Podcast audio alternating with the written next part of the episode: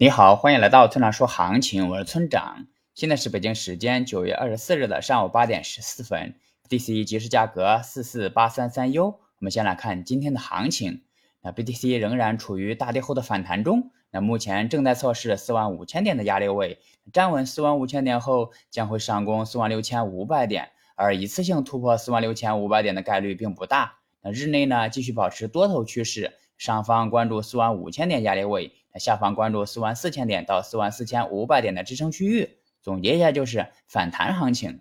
接下来是交易思维模块。那我们在昨天的文章中提到，交易最难的地方在于你明知道该这么做却没这么做，又或者你明知道这样做不对却还是这样做了。为什么会出现这种情况呢？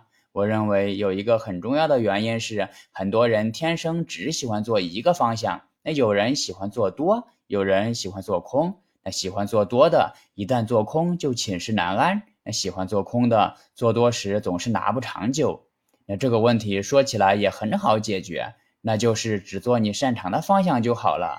不过这里面也有难点，那就是行情不适合自己的时候，一定要控制交易的冲动。你别看我在这儿说的很轻飘，真正的做到不去交易是非常困难的。那如果我们将策略分为操作和不操作两种，那么不操作会占据百分之九十以上的时间。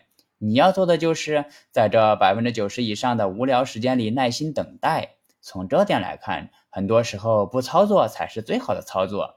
最后，请大家一定要明白，千万不要根据预测来做交易。交易是需要考虑到具体信号、盈亏比以及仓位管理的。用预测指导交易，并不能实现长期稳定的盈利。那如果你想学习具体操作以及稳定盈利的技巧，请查阅今天的策略版分析。拜拜。